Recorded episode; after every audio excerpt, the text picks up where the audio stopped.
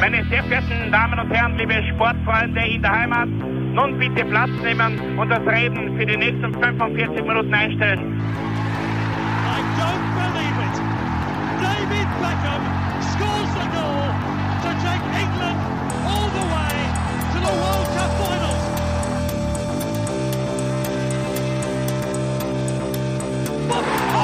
scored! I do not believe what I've just seen! Troy Deeney has scored a penalty! He scored! Oh, Troy Deeney has scored from a Leicester penalty that was saved by Almunia! Und warten noch ein bisschen, warten noch ein bisschen, dann können wir uns vielleicht ein, ein Viertel genehmigen. Herzlich willkommen, liebe Zuhörer und Sportfreunde, zur neuen Folge des Trikotaustauschs, dem Podcast über Fußballtrikots und Fußballkultur. Mein Name ist Florian Bruckmüller und an meiner Seite darf ich wie immer Klaus Vogelauer begrüßen. Hallöchen. Ja, Klaus, heute ein sehr großflächiges, großräumiges Thema, was wir in Angriff nehmen. Die zweite deutsche Bundesliga. Richtig, ein, ein, ein über, über 40-jähriges Thema.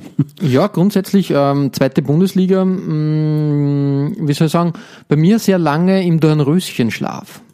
Hast du schon einmal erwähnt. Richtig, hat man gar nicht so im Fokus gehabt, aber es ist doch eine sehr interessante und sehr abwechslungsreiche Liga, auch wenn man die Kandidaten so, es sind doch sehr viele ähm, klassische Fahrstuhlvereine, wie man so schön sagt, ähm, die in der zweiten deutschen Bundesliga dann Platz nehmen und das macht die Sache auch interessant irgendwie. Es ist ein bisschen ein Sammelsurium von äh, provinziellen Emporkömmlingen und äh, Traditionsvereinen, äh, die halt irgendwie den, den, den Schritt nach oben nicht mehr ganz schaffen oder dann nach unten vielleicht sogar durchgereicht werden. Oder auch Traditionsvereinen, die halt irgendwie eben genauso, wie du sagst, zu Fahrstuhlmannschaften werden, so wie es den Kölnern zum Beispiel passiert ist, die waren eigentlich bis Ende der 90er Jahre durchgehend in der Bundesliga als Gründungsmitglied und sind dann innerhalb des, der 2000er Jahre, glaube ich, drei oder viermal auf und wieder abgestiegen. Frankfurt. Frankfurt genau Selbe. dasselbe, Kaiserslautern ist es auch ein paar Mal passiert.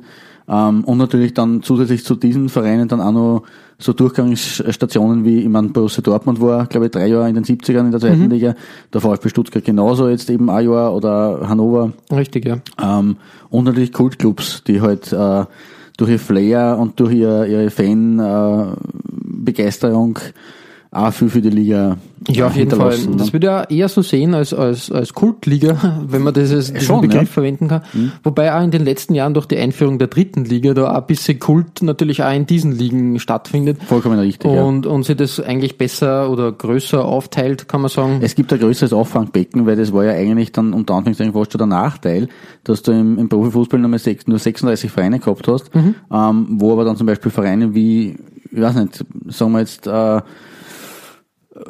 Karl Zeiss Jena oder äh, hüben wir ein bisschen, was, was so Drittligisten betrifft, äh, Karl Naja, SC, Union Berlin, auch sehr lange in der dritten Liga dann, genau, ja, richtig. und dann, dann genau richtig ähm, aufgestiegen und jetzt eigentlich äh, eine feste Größe. Genau, aber die haben dadurch durch diese neue dritte Liga, auch wenn die natürlich nicht ganz so das geliebte Kind Mhm. noch ist, aber äh, haben da ein Auffangbecken, wo man sagt, okay, es ist zumindest ein bisschen ein, ein sanfter Übergang vom, vom Profifußball. Finde ich auf jeden Fall sehr attraktiv und interessant und da eine, eine, ein schöner Zusatz zur zweiten Liga. Aber bleiben wir beim Hauptthema Ja. der zweiten Liga und starten gleich mit deinem Trikot Nummer 5. Ich würde gerne noch, also die zweite Achso, du hast noch ein bisschen. ein bisschen Fact. Na, sehr gut, das gefällt mir, ja. Ähm, die zweite Liga ist ja, ist ja 74, 75 gegründet worden. Davor war das irgendwie mit Regionalligen geregelt. Genau, die wirklich. zweite Nach, nach. Regionen. Genau, richtig. Und äh, zuerst zweigleisig mit Nord und Süd, Mhm.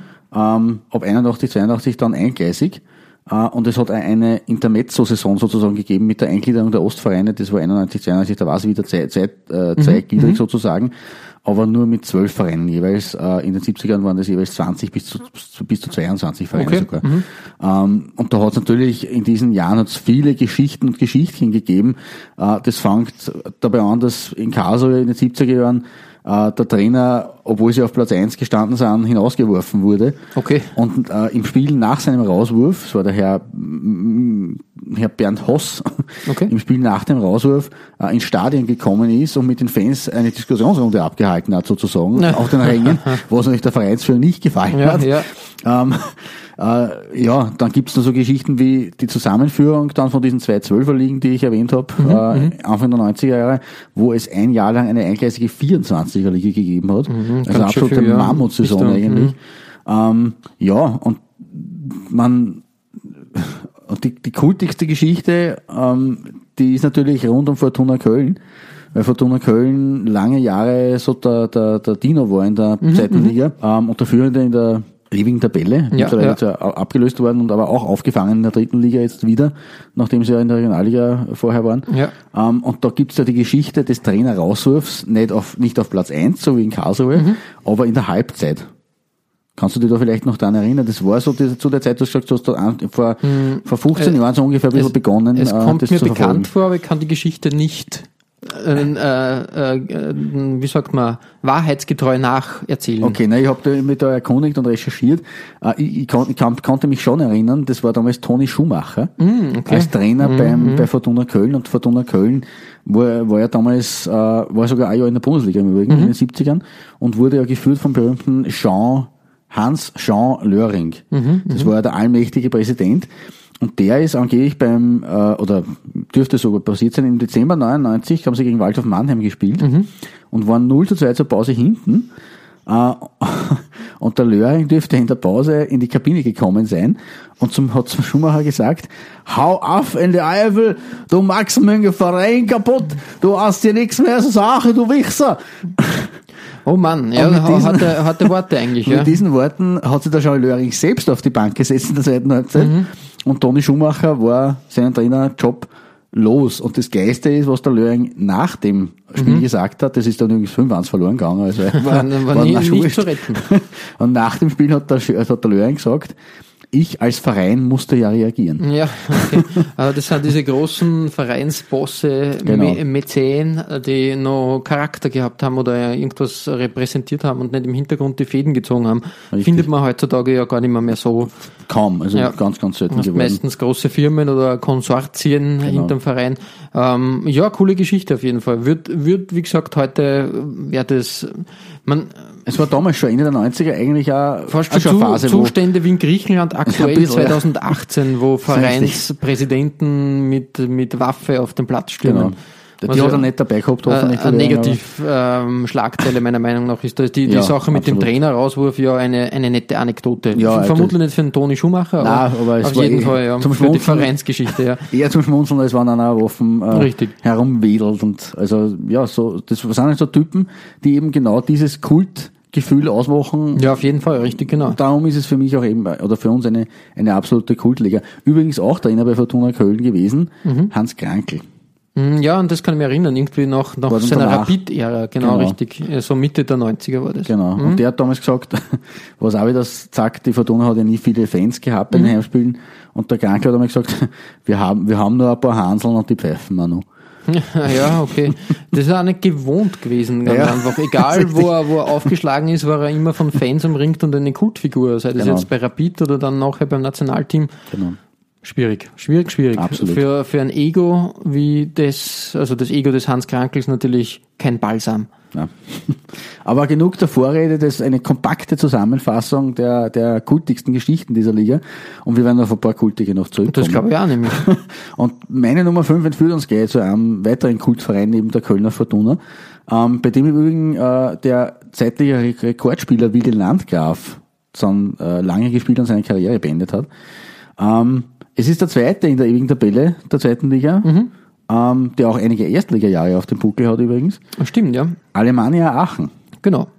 Und äh, konkret ist meine, mein Nummer 5 Trikot des äh, Saison, des, äh, der- des Dress der Saison 2005, 2006. Ähm, in dieser Saison hat die Alemannia das, naja, kann man ruhig sagen, das Wunder äh, des Aufstiegs, des Wiederaufstiegs Ja, in ja. die Bundesliga geschafft. Äh, 1999 ist man wieder in die zweite Liga zurückgekehrt, nach einigen Jahren im Amateurfußball. Ähm, hat sich dann etabliert und ist, wie gesagt, eben in diesem äh, Dress aufgestiegen als Zweiter ähm, wenn auch nur für ein Jahr. Aber nichtsdestotrotz, es war das Aufstiegsstress und äh, die Elf vom Tivoli hat hier ein wunderschönes schwarzes Trikot mit dem Mittelstreifen in der zweiten Alemannia-Farbe, nämlich gelb.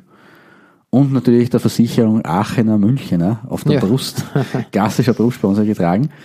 Äh, dazu kommen fünf gelbe Längsstreifen, die den Brustbalken kreuzen und immer enger zusammenwachsen. ähm, das kommt dir Schwarzliebhaber mit Sicherheit Auf entgegen. jeden Fall. Und ganz prinzipiell für mich wirklich gute Arbeit von Hörer, man hört ein Staunen, Jakob, Ja, richtig, die ja. das geschafft Die haben. das Also dieses gut unter Dress. Kontrolle. Ähm, also das ist meine Nummer 5 und zu der habe ich auch einen kleinen Exkurs noch. Ähm, aber dann höre ich schon zum Ende auf, dann kommt dann, dann deine, deine Nummer 5 endlich. Äh, weil an dem kann ich eigentlich auch nicht vorbei. Es ist zum Thema Aachen das Trikot der Saison 80-81 und damit jenes Trikot, das die Alemannen in der letzten Saison der zweigleisigen Zeiten, die getragen haben. Äh, da ist relativ souverän die Qualifikation für die eingleisige gelungen. Auch ein schönes Trikot, ein klares Gelb mit tollen Nadelstreifen. Bin ja ein absoluter Fan von. Nadelstreifen, gefällt, kommt mir da entgegen. Ähm, dem gleichen Stehkragen wie bei diesem Dress von 2005, 2006. Und natürlich auch wieder ein Sponsor, der irgendwo Kult ist, nämlich Kercher. Ja, genau. Also das ist im Fußball schon also- sehr verwurzelt, Kercher. Ja, schon. Ne? Also Äh, es- bei Schalke dann in den Genau. 90ern. Richtig, absolutes äh, äh, legendäres Trikot von den Schalkern. Aber das hat Anfang der 80er Jahre auch die Alemannia auf der Brust gehabt und ja, äh, mein, mein, sozusagen meine Co Nummer 5 oder mein Exkurs dazu, zu dem 2005er, 2006er Trikot. Ähm, mehr Trikots dieses Kultclubs Alemannia Aachen findet man übrigens auf äh, www.alemannia-trikots.de. Schöne, Hat uns auch ein schöne User empfohlen, beziehungsweise betreibt diese Seite genau selbst. richtig. Genau, kann, man, also- kann man sich anschauen. Da sind schöne Schätzchen aus längst vergangenen Zeiten zu finden. Genau, wirklich, wirklich toll und ein schönes Nicht nur für. Aachen-Fans oder äh, deutsche Bundesliga-Fans. Nein, nein, nein, also das ist für, für Trikotfans prinzipiell Richtig, sehr genau. empfehlenswert und ja, also darf man nicht außer Acht lassen, diese Seite und, und. Sehr und schön. aus Aachen, jetzt gebe ich endlich eine Ruhe. Und jetzt zu meiner Nummer 5. Deine Nummer fünf, Genau, ja. da geht's ins Saarland, nämlich zum ersten FC Saarbrücken. Das ist Auch ein auch ein Kultclub. Kultverein, möchte man sagen, ja. Eigentlich schon ein sehr lang bestehender Kultverein. Der Verein wurde nämlich am 18. April 1903 gegründet Bumm. im Saarbrückener Stadtteil Malstadt Mhm. und ähm, als TV äh, 1876 Malstadt, damals nur als Turnverein. Ähm, das ist ähm, erst ähm, durch die rheinische Teilung ähm, mehr dazu vielleicht später. nicht nur vielleicht, ich kenne dich. Genau, richtig. Äh, Das wird sicher, äh, wird uns jetzt öfters, öfters begleiten. Das ist die Teilung von Fußball- und Turnvereinen. Früher war das ja in einer, in einem Verband drinnen und ähm, Die wilden Fußballer sind ja den Genau, Turnern richtig, nie richtig. sehr, also immer sehr suspekt gewesen. ja, ja, ja, äh, Fußlümmelei ist das genannt worden. Genau. Jedenfalls ähm, am 1. April 1909, also fast 110 Jahre jetzt her, Ja. wenn man, wenn man 2018 hernimmt, wurde der Verein dann in den FV Saarbrücken umbenannt. Ah ja, stimmt. Und genau, richtig. Ähm, Kein Aprilscherz. Genau, und ähm, erst 1945 ist der neue Name 1. FC Saarbrücken dann eingeführt worden. Interessanterweise hast du gewusst, dass zwischen 48 und 51 der 1. FC Saarbrücken zum französischen Fußballverband äh, gezählt Ah, das, wurde. das habe ich nicht gewusst. Ich habe gewusst, dass das Saarland eigenständig Genau, war. richtig, richtig. Aber dass sie in Ähm, Frankreich waren, habe ich nicht gewusst. Genau, der ist außer Konkurrenz sogar eine, eine äh, Saison lang in der Division 2 äh, aufgelaufen unter Okay. dem ähm, Namen FC Saarbrücke. ähm, genau, und Geil. ähm, auch interessantes äh, äh, ja, Rand, äh, Randnotiz. Ähm, Rot-Weiß Essen, Mhm. dazu noch später ein bisschen was, war ja der erste Teil, deutsche Teilnehmer im Europacup. Ja, genau, Mitte der 50er. Ne? Das ist aber nicht ganz richtig, weil der erste FC Saarbrücken auch in diesem Stimmt. Jahr teilgenommen hat, aber war noch für Saarland, weil Genau, die ja. als eigenständiges Land damals agierten. Und deshalb sind der erste FC Saarbrücken und Rot-Weiß Essen die ersten beiden Mannschaften, die im Europapokal angetreten sind. Ja, man, man darf ja nicht vergessen, meine, das ist ja auch kuriosum in der Fußballgeschichte, in der Qualifikation zur berühmten WM 1954 Mhm. ähm, mit, aus dem Hintergrund müsst ihr ranschießen, Tor, Ja. Tor, Tor, ähm, hat in einer Dreier-Quali-Gruppe Deutschland, Westdeutschland gegen das Saarland gespielt. Ja, es ist Also, damals aus, Bruderduell. unglaublich eigentlich. Und, und wie gesagt, ähm, erstes FC Saarbrücken, eine, eine ja, ähm, Kultmannschaft schon, kann man durchaus so sagen. Gründungsmitglied der Bundesliga. Ja, Um mal ähm, vorzugreifen, zu aber, wollen. Aber leider, leider jetzt schon sehr lange nicht mehr, mehr wirklich am Tableau. Vor allem ganz oben es ist sucht man vergebens. vor ein paar Jahren aus der dritten Liga runtergerasselt in den Amateurfußball. Genau, jetzt in der Regionalliga zu finden. Ähm, war es schön, wenn, wenn da wieder ein bisschen zumindest die dritte Liga zum Greifen nahe wäre. Es sind momentan, also wir nehmen diese Folge natürlich Muss man immer dazu vor sagen. Saisonende auf, Ja. aber sie sind äh, souveräner Tabellenführer in der Regionalliga, müssen aber durch dieses berühmte Nadelöhr-Relegation und da Das warten hat schon ja so andere wie- Giganten äh, dann, äh, dann zu Fall gebracht, genau. Sie sind jetzt auch meines Wissens zusammen mit hintereinander gescheitert sogar. Ja, das kann leicht sein. Ja. hintereinander, vielleicht aber zweimal auf jeden Fall in den letzten Jahren. Ja, wollen, äh, wollen wir zurück zu glorreichen Zeiten, Ja, äh, wo der äh, FC Saarbrücken noch in der zweiten Bundesliga gekickt hat und ähm, da ist mein Trikot mh, passend eigentlich. Es ist nämlich ein Essex-Trikot aus der Saison 94-95. Ähm, wir kennen es schon von Borussia Ja. Mönchengladbach. Richtig. Aber dieses Mal die Interpretation halt ähm, in, in den Farben sozusagen ähm, für Saarbrücken passend. Ist mir auch schon unter- untergekommen, schon für, für frühere Folgen hatte ich es im Sinn gehabt. Mhm. Und es ist, also dieses Blau-Schwarz ist in der, in der Designart Genau, wirklich richtig. schön. Mhm. Wirklich, wirklich toll und auch das Design. Ähm, ich habe es vorher nur gekannt als eben für, für Mönchengladbach. Mhm. Aber auch hier funktionieren diese ähm, äh, zerbrochenen, rostigen, möchte ich fast sagen, Streifen ähm, hervorragend. Auch, dass der, ähm, der Sponsor Victors, keine Ja. Ahnung, was das ist. Man ich weiß glaube, es das ist nicht. ein Modemarkt. Das also würde Mo- passen auf jeden Modelabel, Fall. Jedenfalls auch da sehr, sehr gut, äh, findet sehr gut Platz auf dem Trikot. Ich glaube, Äh, dass der übrigens, ich Mhm. glaube, dass der in den letzten, irgendwann in, in den letzten drei Jahren einmal neu äh, als Trikotsponsor wieder aufgelegt wurde. Kann sein. Im Regionalliga. Kann, kann sein. Geschäft. Also, dass Ähm. die Saarbrücker Trikot mit Victors gehabt haben. Ja, Hab da irgendwo mal was gesehen. Aber Vielleicht ist das eine lokale Marke. Ich weiß nicht, ich habe es bei der Mhm. Recherche nicht genau herausgefunden. Ähm, wir wollen da nicht Schleichwerbung machen. Machen wir nie. jedenfalls, Auch nicht äh, für Kercher oder genau, für. stimmt. ähm, jedenfalls ein, ein tolles Trikot. Äh, wie gesagt, hat diesen 90 Spirit, äh, der im Moment Voll. eh so wieder trendet. Also mit diesem Trikot kannst du locker auf die nächste Party gehen. Mhm. Ähm, mir gefällt auch das Wappen sehr gut, das Ja. Vereinslogo ähm, der Mannschaft. Äh, erinnert mir ein bisschen an das SKN-Logo. Ja, es ist zumindest dieselbe. So von der Anordnung und so. Schwung, ähm, da Ja, muss man stimmt. immer wieder zurückgreifen also auf unseren Heimverein. ähm, ja, also wie gesagt, ähm, mein Start in die zweite Bundesliga mit Essex hat sich auch be ja, wie sagen wir, äh, Essex ist halt wirklich ein Garant für, für schöne Trikots und ich glaube, da, da lauern noch einige. Mit Sicherheit. Ich glaube, das ist fast der, der, so der zweite heimliche Liebe neben Hummel, oder? So über die Jahre schon gekommen, irgendwie, irgendwie schon, weil die haben, also ich bin ja ein großer Freund der Exoten, das weiß man eh, dass, dass sie nicht der größte Adidas oder Nike, also gute Arbeit, aber wie gesagt, ähm, mein Herz gehört den Exoten des Fußballs. Das ist auch gut so.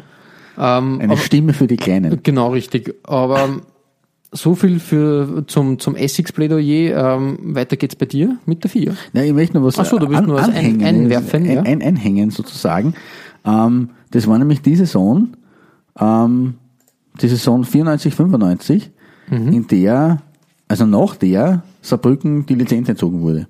also Mhm, okay, auch okay. ein markanter Punkt für, den, für die Vereinsgeschichte, äh, weil damals die Saarbrücker und äh, Dynamo Dresden, glaube ich, die aus der ersten Liga abgestiegen wären. Äh, Saarbrücken ist, glaube ich, Siebter geworden, Ja. haben beide keine Lizenz nicht bekommen und Saarbrücken ist zwar dann nur zweimal oder zumindest einmal nur zurückgekehrt in die zweite Liga, aber hat sie nie wieder in der zweiten Liga Nie ähm, wieder der Funk, ja. erfahren können, weil sie waren in den 80er Jahren dreimal in der Relegation zum Beispiel. Okay, okay. Dreimal Dritter, Mhm, also da waren sie wirklich ein absolutes Top-Team äh, und der Arme ein Jahr kurz in der Bundesliga.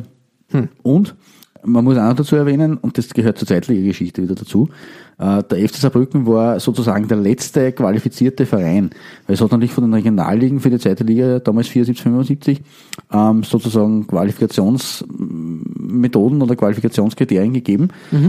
Und es wäre eigentlich qualifiziert, qualifiziert gewesen äh, für die zweite Liga Süd der SV Eisenborn. Ja.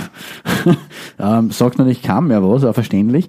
Aber die waren in den späten 60ern und in den 70ern im Südwesten ein wirklicher Topverein. Okay. Ein kleines Dörfchen bei Kaiserslautern. Ein gallisches Fußballdorf. Genau, die waren aber natürlich wirklich ein Dorfverein und hätten das auch jetzt äh, wirtschaftlich nicht der Stemmer können, aber sportlich qualifiziert gewesen wären. Okay, ja. Und in letzter Sekunde hat sich der DFB dafür entschieden, dass es Saarbrücken, die halt quasi um einen Platz nicht qualifiziert gewesen wären oder um, um, ums Hauchdünne, Mhm. Saarbrücken den Vorzug geben, eben nicht den sportlichen Kriterien, sondern den wirtschaftlichen Kriterien. Mhm. Und Eisenborn ist halt dann auch wirklich äh, nicht mehr ein Thema gewesen, Von der Karte verschwunden. sozusagen. Okay, die waren, okay. waren in den 60er Jahren aber sogar in den Aufstiegsrunden zur Bundesliga dabei. Wirklich, ja. Die Eisenborn. Das ja. sind so kleine ähm, Geschichten, wie man sie immer wieder findet. Äh, kleine Richtig. Dorfvereine, die nach oben streben, Genau. weil der Jahrgang oder die, die, das äh, Spielermaterial passt und dann Genau. verschwindet das. Ja, aber eine schöne, schöne Geschichte. War mir auch unbekannt. Genau, das noch zu Saarbrücken, aber dann springen wir jetzt endlich weiter. Ja, genau, zu ich deiner habe jetzt, ich hab jetzt sehr viel Text, es tut mir leid. Ja, das passt eh. Ist ja Info für, Ja. für ist ja User Service. Ähm, wir hüpfen vom Südwesten in den Norden Deutschlands. Ähm, und mein nächstes Trikot schließt aber in Wahrheit an das zweite Achendress an, also an den Exkurs von vorhin. Für die Ja, ja. Älteren, die sich noch erinnern können. Äh, ähm, ich habe damals, also vor ein paar Minuten, vom Achendress 8081 gesprochen. Das Ja. war sozusagen mein zweites Achendress. Und das Dress des VfL Osnabrück Ja, äh, aus der Folgesaison 81, 82, das ist meine Nummer 4. Das ist also erst, aus der ersten eingleisigen Saison der zweiten Liga und stammt vom achtplatzierten der ewigen Zweitligatabelle. Das weiß man vielerorts auch nicht mehr. Mhm. Eigentlich Osnabrück Achter in der mhm, ewigen Tabelle mhm, ist in der zweiten Liga. Die waren wirklich lange dabei, in Summe 23 Saisonen. na, ist schon stark, ja. Also das war, ist schon eigentlich ein Inventar gewesen, lange Zeit. Doch, doch, jetzt in der zweiten dritten Liga, glaube ich. Genau, ja. Mhm. Und das versuchen seit Jahren raufzukommen, aber Aber es, es möchte nicht gelingen. momentan, ja. und heuer sind sie sogar im Abstiegskampf, also müssen wir froh sein, wenn sie in der dritten Liga Wenn, wenn sie sich halten, ja. Genau. Ja, ich, mein, ich, ich, vorher habe ich ein bisschen deinen, äh, deinen Lieblings-Trikotfarben den Vorzug gegeben mit Schwarz. Diesmal, muss Nicht ich sagen, meine ich- Lieblingsfarben. Ich weiß, du bist kein Rosa-Fan, aber Mhm, ja. das ist nicht unbedingt deine Lieblingsfarbe. Äh, aber diese rosa-violett-Kombi in der Lenkstreifen-Optik, die der Osnabrück Ja. Anfang der 80er gehabt hat, die finde ich deswegen faszinierend, weil ich es eigentlich so noch nirgends gesehen habe. Also es gibt Mhm. ja viele rosa Trikots und viele, viele Sachen, die man da ausprobiert hat. Aber in der Kombination ist sie mir eigentlich fremd gewesen. Unüblich für die Zeit, würde ich fast Absolut, behaupten. das noch Mhm. dazu, nämlich Anfang der 80er Jahre. Und deswegen ist es für mich ein Trikot, an dem ich nicht vorbeikomme eigentlich in Ja. der Folge. Ähm, dazu das alte Puma-Logo mit dem Schriftzug inklusive springenden Puma. Äh, Club-Logo, Sponsor, ist alles in weiß gehalten. Ähm, das passt eigentlich ganz gut auch dazu. Mhm. Und die Veilchen vom VfL sind kurz danach abgestiegen, sind aber dann auch gleich relativ bald wieder zurückgekommen und haben seitdem immer wieder zeitlicher Luft geschnuppert, unter anderem mit so legendären Gestalten wie Hartwig Piepenbrock. War der Präsident 25 Jahre lang vom Okay, VfL ja. Osnabrück. Ähm, und unter dem hat man sogar kurz einmal zum Sprung in die Bundesliga angesetzt, in den 80er Jahren. Äh, zuletzt waren die Osnabrücker 2007 bis 2009 in der zweiten Liga unter ihrem ehemaligen Spieler und dann Trainer äh, Pele Wollitz. Ja, Ähm, aber für mich, wie gesagt, ein absoluter Kultverein und ein, ein wunderschönes Trikot. Das Trikot habe ich übrigens auf der Seite eines Sammlers gefunden, die sich ganz folgerichtig nach dem Osnabrücker Stadion, das, das, das Stadion an der Bremer Brücke, ja. äh, benannt hat, nämlich www.brückenstoff.de. Ja, nicht schlecht. Cool. Also für mich absolut, ähm, ich würde nicht sagen Kult, aber da komme ich nicht vorbei. Ähm, ja, was der, die Farben sind jetzt relativ, ähm, über das kann man, kann man sich streiten. Mir gefällt das Puma-Design ähm, grundsätzlich sehr gut. Bin ein bisschen verwirrt. Ähm, springt der Puma da in die richtige Richtung? Ich weiß nicht. Das ist immer die Frage. Ja. Der springt immer in jede Richtung. Ähm, können, können wir dann vergleichen bei meiner vier? Das äh, greife jetzt mal ein bisschen vor. Ähm, mir gefällt auch sehr gut das äh, Vereinslogo, dieses VFL ähm, für, für 80, äh, 81, 82 eigentlich sehr ja, modern eigentlich schon. Da erwartet man sich eher, eher ähm, irgendwas Ein- Traditionelleres ein Kreis oder irgend sowas, genau. Mhm. Das sind einfach die Buchstaben kursiv äh, um, um, umrandet, möchte man sagen. Ist ja bis Genau. heute so. Ich glaube Ja. aber jetzt ist inzwischen ein, ein Badge, also quasi ein, eine runde eine So Umrandung drumherum, dazu ja. kommen, genau. Mhm. Aber trotzdem, ähm, coole Sache auf jeden Fall. Ja, ähm, wie gesagt, mir gefällt das Puma-Design. Die Form möchte ich jetzt nicht besprechen. kommentieren. Deshalb springen wir weiter zu meiner Vier. Unbedingt, Da genau. gefällt mir nämlich die Form viel besser. Es handelt sich nämlich um das Trikot der Stuttgarter Kickers aus der Saison 86, 87. Mhm. Und auch hier muss man sagen, die Stuttgarter Kickers, ähm, weißt du, wann die gegründet worden sind? Boah.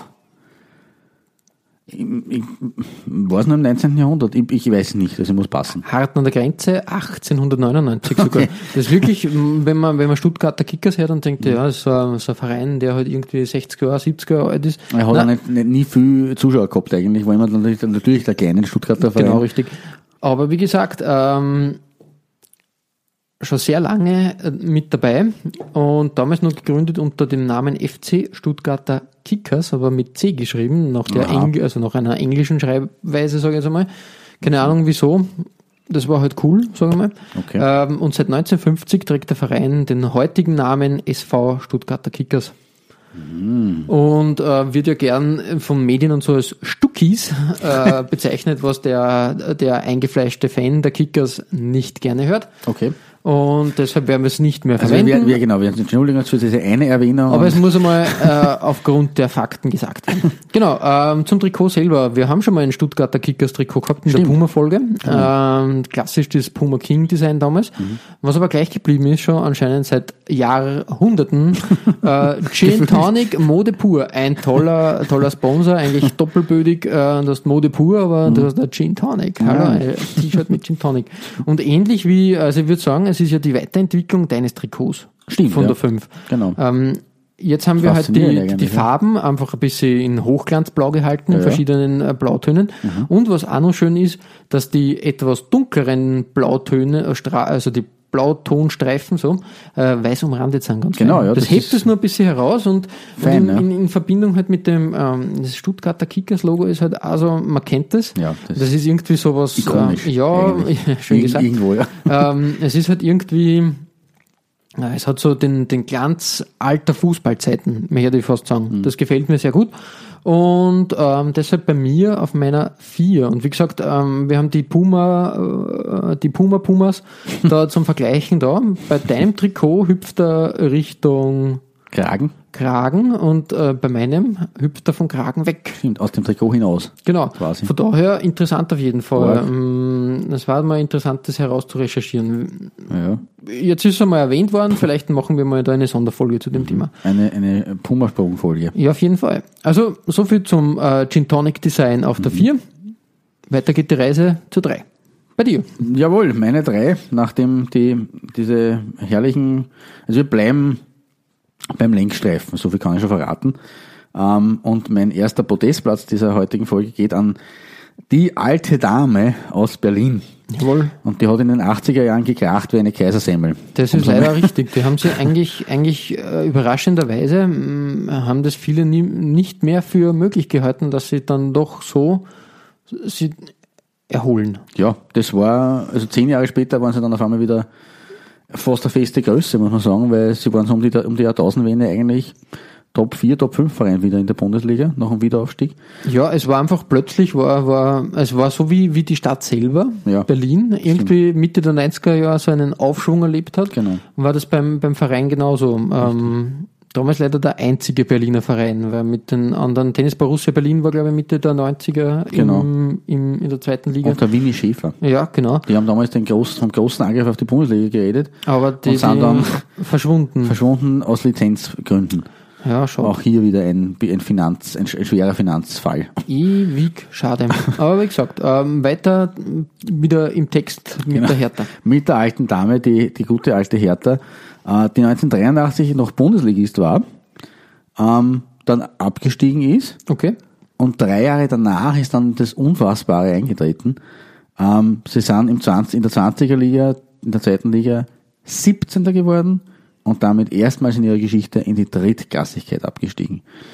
Und man muss sagen, wie überhaupt die Saison 85, 86 für, die, für den Berliner Fußball relativ kurios war. Äh, Kann man vielleicht mitunter auch auf äh, diversen Ausschnitten auf YouTube äh, nachsehen, äh, die Szenen oder die Medienberichte, die sie damals abgespielt haben. Äh, denn neben der Hertha ist im selben Jahr auch Tennis Borussia abgestiegen aus der zweiten Liga. Und dafür Blau-Weiß 90 Berlin mit der Schlagerhymne Heiß auf Blau-Weiß Ja, oh Gott, oh Gott, oh Gott. in die Bundesliga aufgestiegen. Also es waren damals drei Berliner Clubs in der zweiten Liga und in derselben Saison ist einer aufgestiegen, aber blau-weiß und nicht die Hertha, wie man annehmen könnte. Ja. Und die Hertha und, Tennis, und TB, wie Tennis Borussia so schön, äh, schön abgekürzt wird, sind beide in, die, in den Amateurfußball zurückgerasselt.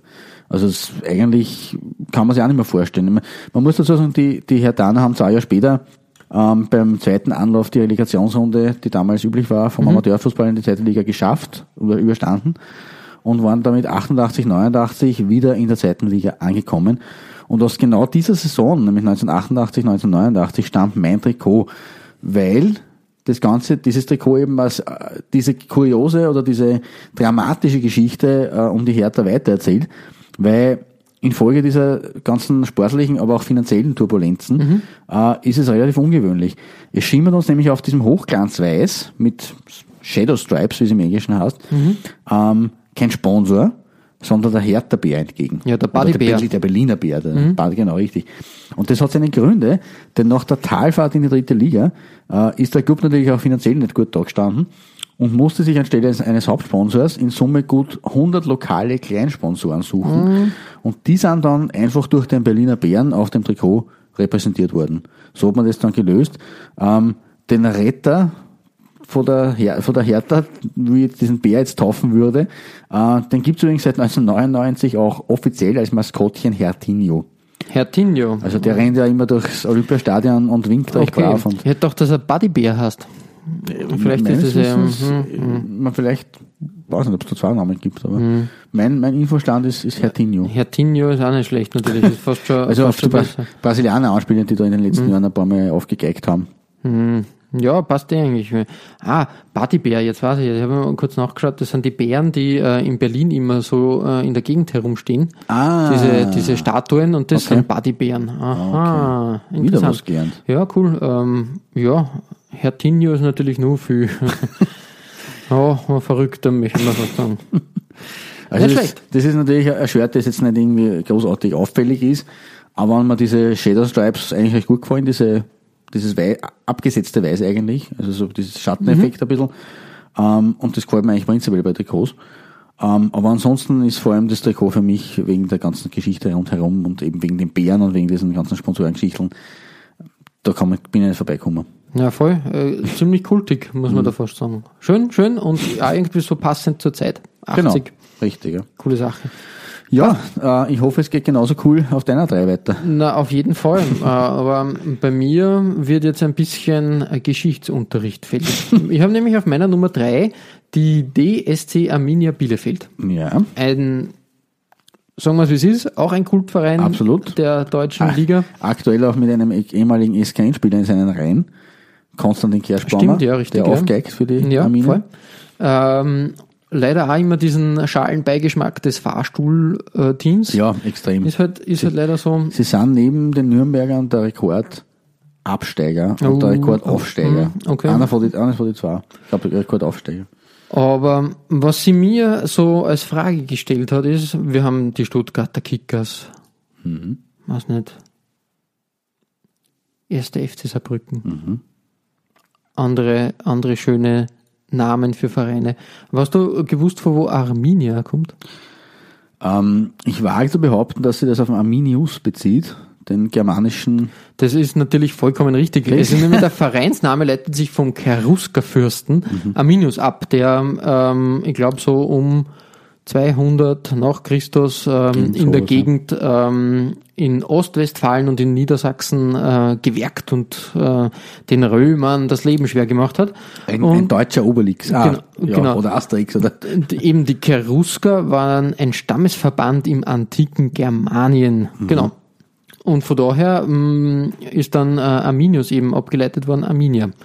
Äh, Habe ich sehr interessant gefunden. Hätte man eigentlich gedacht, dass das irgendwie eine alte, weiß nicht, kann sein, so wie ähm, irgendwelche Heeressportgeschichten oder so, Mhm. dass das äh, keine ZSK, keine Ahnung, so sowas ist oder oder Zentraler Sportclub der Armee. ja, genau, richtig eben. Irgend, irgendwie so von dem herleitet, aber dass das halt so einen geschichtlichen Hintergrund hat, war sehr positiv überraschend für mich. Ist ja in Westdeutschland prinzipiell äh, relativ beliebt sowas, Mhm. weil Borussia ist ja auch nichts anderes wie auf Lateinisch der Name Preußen, ne, sozusagen. Das ist richtig, ja.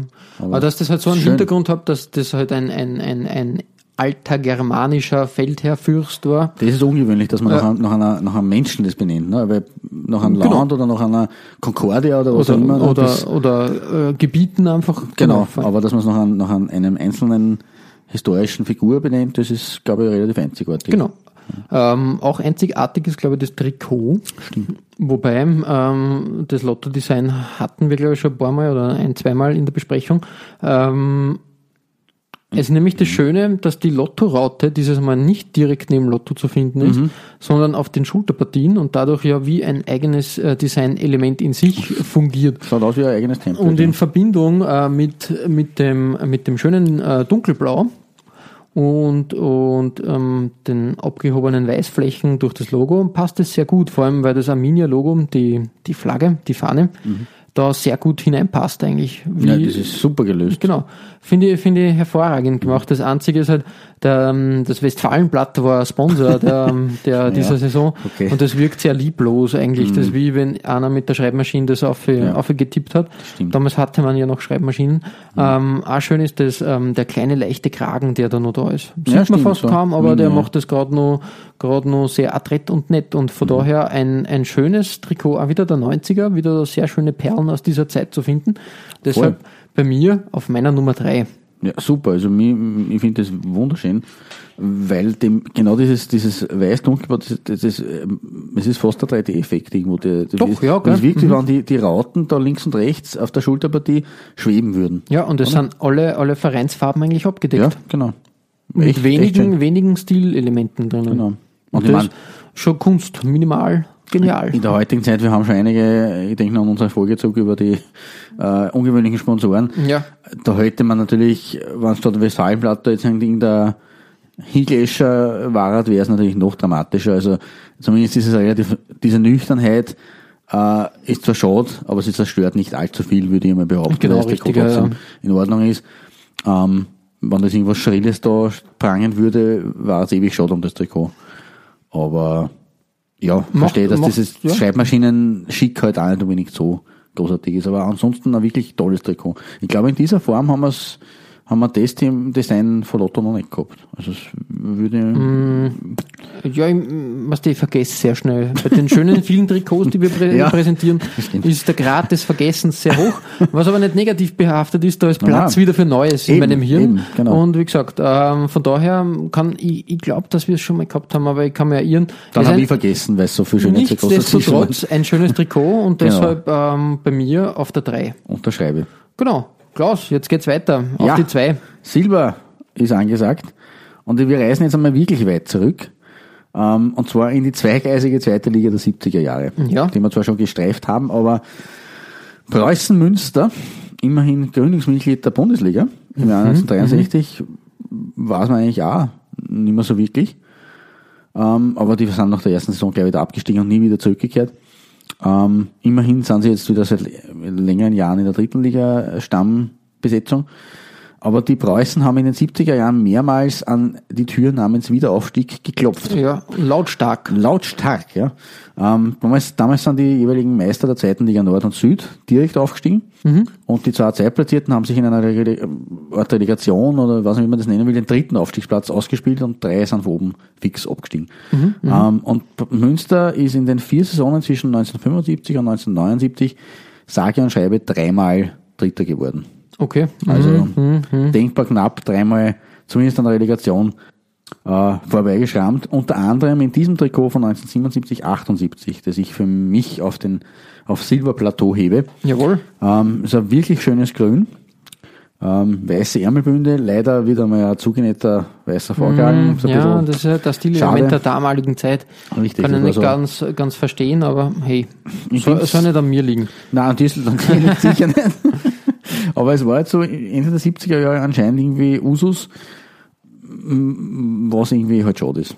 Das, da Irgendwie uns- schon, das ist dann uns noch einig. irgendwie mm, nicht ganz perfekt einfach, ja. Genau. Aber ansonsten äh, richtig schönes Retro-Teil, würde ich mal Ein sagen. Retro-Touch. Genau. Äh, der Berufssponsor Compo mit Sitz in Münster ist übrigens äh, Hersteller von biologisch-chemischen Produkten für Haus und Garten sowie von Spezialdüngemitteln. Wirklich, wa? Habe ich mir erkundigt, ja. Ähm, den Boden zur Erstliga-Rückkehr hat er aber nicht bereiten können, leider Gottes. Saure Erde. Richtig, verbrannte und saure Erde. Äh, schlimmer als, als den Preußen ist es in der zweiten Bundesliga übrigens meines Wissens nur zwei Vereinen ergangen. Und zwar in der eingleisig geführten äh, ähm, zweiten Liga. Natürlich Mainz 05. Ja, ja. Das ja. ist noch präsenter mit insgesamt vier vierten Plätzen. Auch nicht sehr dankbar. Und zum anderen und oft vergessen, ähm, dem FC Hessen Kassel. Von 82 bis 86. okay, ja, ja. Ich sage jetzt einmal, die Zahlen der Platzierung in diesen vier Saisonen, die kann man, also ich habe mal gelesen, ehemalige Spieler können die aufsagen wie ihre Telefonnummer. Die waren nämlich 4, 4, 4, 5. Mhm, und vor allem das, der dritte Vierer war bitter, weil da waren sie eigentlich am vorletzten Spieltag noch Tabellenführer. Ach Gott, das sind immer diese, Die diese traurigen Geschichten, ja, kurz, kurz vor Ende der Saison. Ja, Genau. ach Gott, ach Gott. Ja, schön, schön. Äh, wie gesagt, ein schönes Retro-Teil einfach. Ja, Das ist halt wirklich, ähm, ja, wie soll man sagen, ähm, unvergleich, unvergleichlich. Und auch dieser, ähm, das, das Wappen macht auch Ja. sehr, sehr viel her. genau, der Spitz oder das ist wirklich. Es ist halt wirklich wie ein Wappen. Also ja, echtes es ist Wappen, kein, kein Logo oder kein Design in dem Sinn, sondern einfach wie ein Stadtwappen. Genau. Genau. Ja, cool, schön, schön. Gefällt ja. mir. Preußen Münster, ein Platz in meinem Trikotherzen zumindest. Jawohl. Ja, und ähm, damit sind wir schon auf deiner zwei. Ja, bei meiner 2 wird es auch wieder mm, kultig und aber auch genauso traurig, Ja. muss man, muss man sagen. Ein, ein Verein, eine Mannschaft, die ja mm, in den in längst vergangenen Zeiten sehr wichtig war Ja, oder schlimm. omnipräsent. Das Schlimme ist, so lang kommen wir diese Zeiten noch gar nicht äh, Eben, vor, eben, man denkt sich dann immer, man hört den Namen, aber mm, es handelt sich um die SG Wattenscheid. Mhm. Ein, ein, wie soll man sagen, eine Mannschaft, die so um in den 90ern noch wirklich sehr präsent war Die waren in, der, bis in der Liga. in den frühen 90ern noch Bundesligist. Ja. Richtig, ja. Und dann irgendwie plötzlich, wie soll man sagen, abgestürzt. Einfach verschwunden, abgestürzt. Genau. Und das ist halt das Traurige. Ähm, auch sehr hart aufgeschlagen, möchte man sagen. Und ja, Wattenscheid, hm, wie soll man sagen, ja, traurig. Das ist echt traurig. Vor allem, ähm, ich glaube, die sind auch ähm, 20 Jahre lang dann noch in der zweiten Liga gewesen. Ja, ja, sie sind in der, in, von den Zweitliga-Spielzeiten her, sie waren in den 80er Jahren ähm, oder auch in den, in den 70er Jahren Dauergast eigentlich in der zweiten Liga. Als Bochumer Vorortclub. Genau. Aber in, inzwischen halt nur mehr viertklassige der Regionalliga West. Immer mal gelesen, äh, der Abstieg begann als der Klaus Steilmann, Mhm. der war damals der, auch der omnipräsente Vorsitzende, nicht so arg wie der, wie Der der, Charakter, der Genau. Vereinscharakter. nicht so arg wie der Jean Löring, aber doch so eine Art Mäzenfigur. Ähm, und wie der seinen, äh, den Vereinsvorsitz abgegeben hat, auch aus Altersgründen, glaube ich, an seine Tochter Britta. Das hat jetzt nichts mit, der, mit dem Geschlecht zu tun. Ähm, verwehre ich mich hier vor sexistischen Anwürfen. Ja.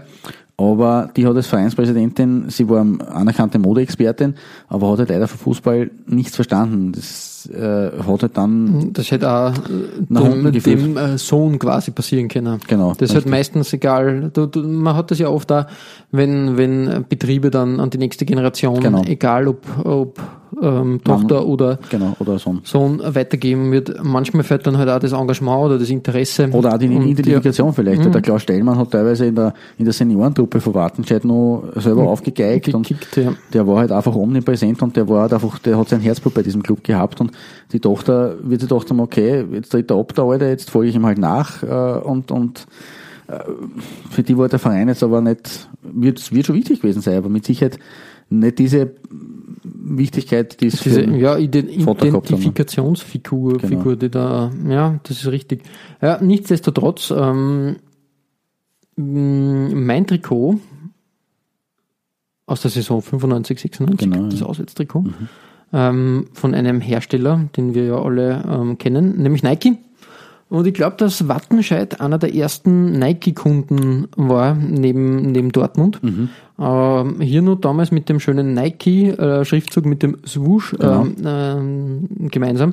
Mir gefällt einfach an diesem Trikot die, die weiß-schwarz-Kombi. Das ist echt schön. Ähm, der Kragen hat irgendwie was mh, doch Retrohaftiges. ja, aber das ist lustig mit diesem, äh, Irgendwie dann doch modern Dom. interpretiert, genau, Mhm. dann mit dem, ähm, also quasi eine Mischung aus Kragen und Bund. ja, genau, richtig. Das war, glaube ich, ein interessanter Versuch.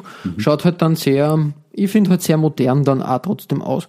Und ja, was sehr modern ausschaut, sind die Ärmeln, muss ich sagen. ja, diese, diese Halbton, wie ja. soll man sagen, ähm, einfach diese, diese Flächen, die auf dem Ärmel sind. Also Genau. gefällt mir wirklich sehr gut und ähm, dass die, die ganzen Logos und, und Sponsoren halt im passenden Schwarz gehalten worden sind Klar. und farblich nicht irgendwie dann hervorstechen und irgendwie, meine, der Sponsor Provinzialöl, Mann, hm, okay, das ist halt schwierig, aber Ja, hey, das, wie soll ich sagen, Ruhrgebiet, Westdeutschland, ähm, äh, bisschen auch charakterisiert bei den Vereinen, dass die halt solche Sponsoren dann gehabt haben, was jetzt nicht negativ gemeint war, sondern es hat einfach auch einen Kultcharakter. Ja, Irgend- irgendwo, ähm, das Provinzial ist übrigens so schön, in, in, also die Schrift finde ich schön. Ja, doch, doch. Ja, Aber eh, so eh, zurückkommen wir zum Westfalenblatt. Also das, das, ist, das ist halt ein Logo, oder mehr, mehr Schriftzug als Logo, genau. Ja. Aber ähm, wie Genau. gesagt, ähm, trotzdem ein schönes, schönes Trikot und ähm, passend dazu zur Nike-Geschichte irgendwie. Ja, stimmt. Das ist definitiv so und ja, schade, schade um Wartenscheid. Das ist wirklich momentan kämpfen sie ähm, im Mittelfeld bis, bis Abstiegsfeld der, der Regionalliga West und das ist einfach nicht das, was der Verein verdient hat, finde ich. Man, ist, man stellt sich dann auch immer wieder die Frage, schaffen solche Vereine, wenn sie mal so am Boden sind, wieder den Aufschwung?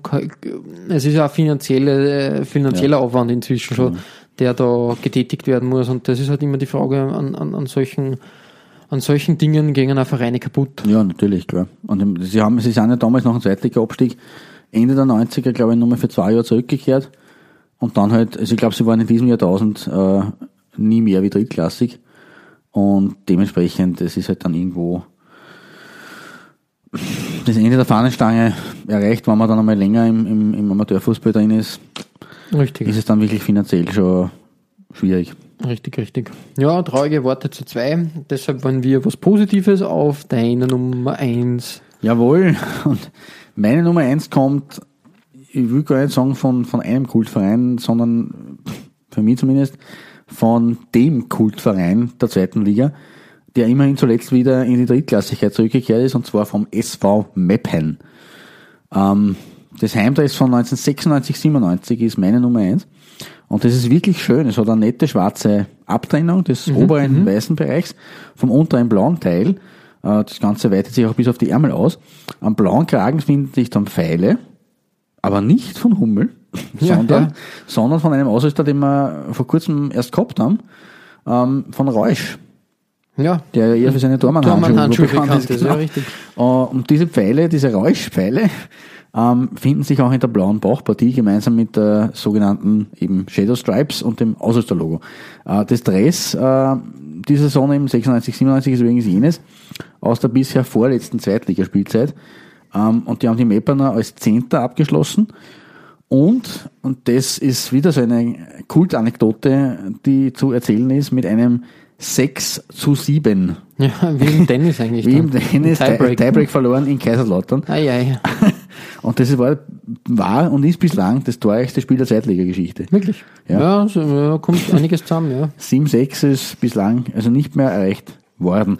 Und eben eine, eine, aber auch nur eine von sehr vielen skurrilen Anekdoten rund um den SV Meppen. Und wenn ich schon das Trikot habe auf meiner Nummer 1, komme ich an diesen Anekdoten halt auch nicht vorbei. ja. Für das ist ja da. Wir, Das sind ist ja, schwierig, wir ne? beschäftigen uns ja mit Kultur und Geschichte. Genau. Und die, also angefangen 1982, äh, als nie, niemand geringer als Diego Maradona und der FC Barcelona höchstpersönlich zu einem Freundschaftsspiel in Meppen angetanzt sind, ähm, gegen den SV Meppen. Das war damals offensichtlich finanziell erschwinglich. Die haben halt gerade das Spiel spielen wollen und das hat der Manager so eingefallen und dann waren sie in Meppen, der FC Barcelona, der große, und der große Diego Maradona. Ja, der damals sogar irgendwie bei der Würstelbude gestanden ist nach der, nach der Auswechslung und dann sein Würstchen gegessen hat. Und sein Bierchen eher getrunken hat. Genau, richtig. Äh. Und man darf, man darf nicht vergessen, dass damals, äh, 82 war Meppen noch Oberligist, also der Dritt, Drittklassigkeit eigentlich. Also nur Ärger. Insofern, das, das, mit dem fängt das Ganze einmal an, aber es, es geht auch nach, über einen gewissen Marco Myri, Ja, ähm, klingt nach Schweiz. na, war ein Finne. Und der hat 1987 den Club als Kapitän in die zweit, zweite Liga geführt und ist bis dato der einzige Spieler im deutschen Profifußball, der drei Y in seinem Namen geführt hat. also auch eine Einzigartigkeit und die allerbeste Geschichte rund um Meppen, die vielleicht einigen ein Begriff sein wird. Äh, 1988 ist Schalke abgestiegen aus der Bundesliga in die zweite Liga mit Tormann Toni Schumacher. Ja, und damit ja. schließt sich der Kreis wieder, weil wir Voll, haben angefangen genau. bei mir mit Toni und wir hören auf, bei, bei mir zumindest mit Toni Schumacher. Und der Tünn, wie er auch noch genannt wurde, Toni Tünn Schumacher, hat getönt, ich spiele doch nicht in Meppen. Und daraufhin hat ein Spediteur einen riesen LKW vor der Schumacher ausgestellt mit der Aufschrift das Fußballerlebnis SV Meppen, zweite Bundesliga. Ja, also wirklich Ausflug. Aus, Ausflug für die Meppener Geisterbahn. Na, das war natürlich ein, ein super Schmäh, dass man dem Schumacher sagt, erst, ja, du darfst uns nicht unterschätzen mit deinem Sogar. Wir sind das Fußballerlebnis in der zweiten Liga.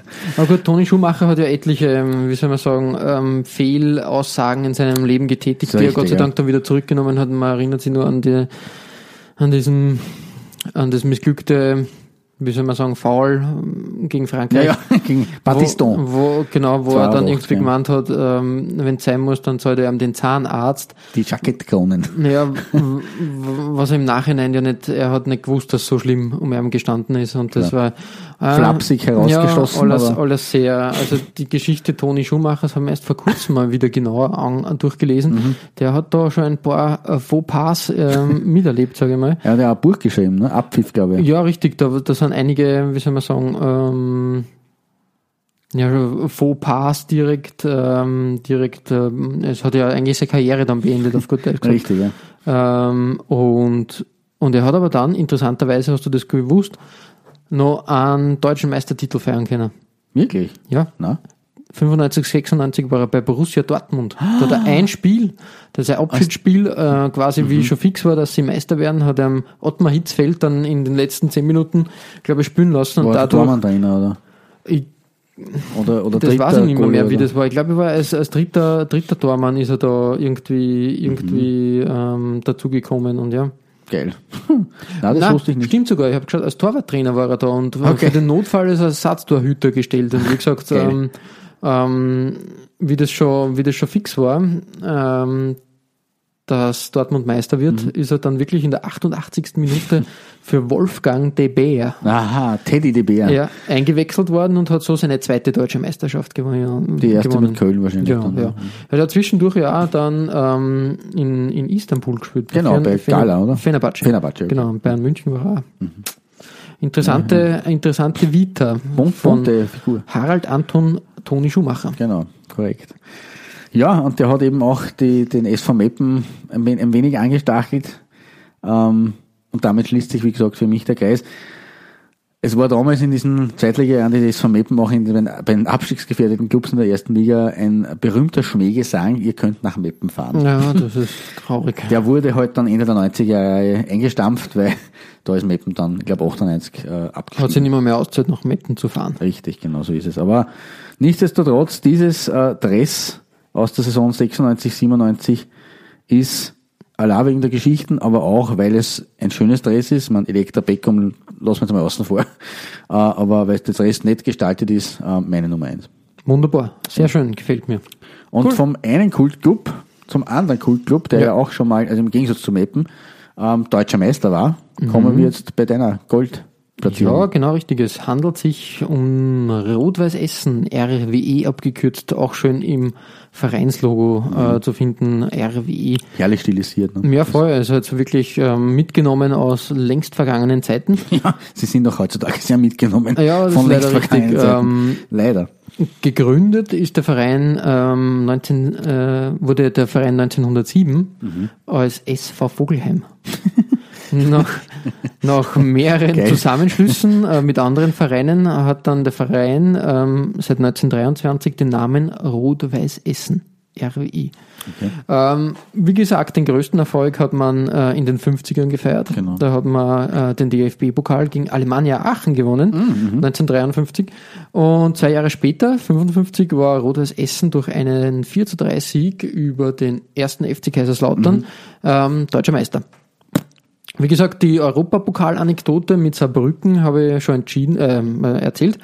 Ähm, glücklich ist für, für Rot-Weiß Essen damals der Pokal nicht gelaufen. Mit einem 0 zu 4 und 1 zu 1 gegen den schottischen Meister Hibernian Edinburgh ist man ausgeschieden. Das letzte Mal groß auf, wie soll man sagen, aufzeigen konnte der Verein 1994. Da waren wir im Cup-Finale Stimmt. gegen ja. Werder Bremen. Genau, ja. 0 zu 3. Oder irgendwie so ist, glaube ich, ausgegangen. Ähm, dreimal schaffte man äh, den Sprung in die Bundesliga. am, am Und, längsten in den 70er Jahren. ja, genau. Ähm, ja, Bekannter Stürmer damals übrigens Horst Rubisch. ja, stimmt, stimmt, stimmt. Ähm, und hast du gewusst, äh, wer Ehrenmitglied des Vereins ist? Kiesinger ist von dem anderen. Kräuter Ähm, Fürth. Genau. Genau. Ähm, Na. na. bei Essen, keine Ahnung. Ähm, 2005 ist ein gewisser Pelé Ehrenmitglied Oh, geworden. wirklich? Ja. Okay. Jetzt würde man auch sagen, okay, Pelé, das kann jetzt auch. Wir können auch sagen, Pelé ist unser Ehrenmitglied im Podcast. Wir werden vermutlich nie was von Pelé hören. Das ist richtig. Ja, Eher von, von Pelé Wollitz als vom echten Pelé. ja. jedenfalls. Ähm, Pelé ist zur Verleihung der Ehrenmitgliedsurkunde erschienen Geil. und hat sie entgegengenommen mit den Worten, es ist für mich eine große Ehre, jetzt dem Verein anzugehören, in dem der Boss spielte. Helmut, Helmut Rahn. Helmut ja. Rahn. Äh, Pelé ist nämlich äh, großer, großer Bewunderer von Helmut Rahn gewesen.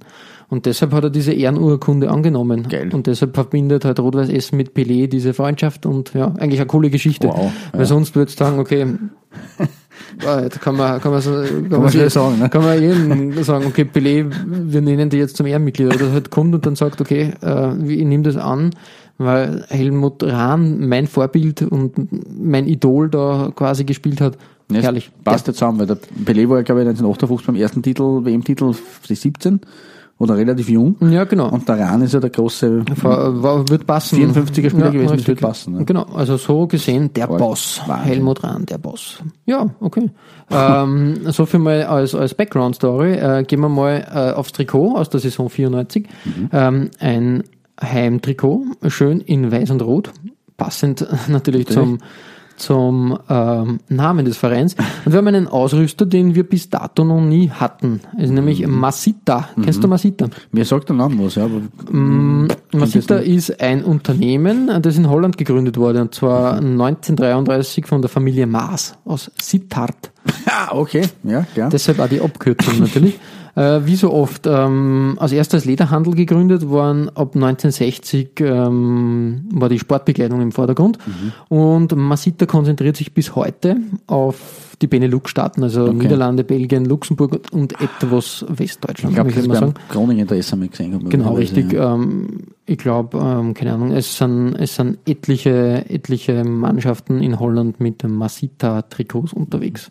Ähm, in der Saison 94 im Ausrüster von Rot-Weiß Essen und wir haben da ein sehr schönes Trikot, wo dieses Masita M-Logo stilisiert wie beim Lotto, Lotto, bei den Lottorauten über, über das Trikot gezogen wird. Geil, okay, das ist mir zum ersten am Dings gar nicht aufgefallen. Eben, eben. Ich habe mir auch gedacht, ähm, komisch, aber mir war dann klar, okay, das Masita-Logo ähm, schaut so aus und ich habe mir dann alte Screenshots von dem, von dem Logo angesehen und das zieht sich halt da drüber und als Zusatz wird das auch noch als Muster äh, auf dem Trikot geführt. Deshalb für mich wirklich ein, ein tolles, ähm, ein toller Ausrüster, unbekannt bei uns eigentlich, aber wirklich gute Arbeit, gefällt Geil, mir sehr gut. In Verbindung natürlich mit dem, mit dem Rot-Weiß-Essen-Logo eine herrliche Sache. Einziger, ähm, wie soll man sagen, hm, Wermutstropfen bei dem, bei dem Outfit ist der Kragen, den finde ich nicht so prickelnd. Das ist ein Ja. bisschen uninspiriert, diese Strichlinie da, die da auftaucht. Schwierig, schwierig. Aber Aber, es sonst ein ja. schönes Trikot auf jeden Fall.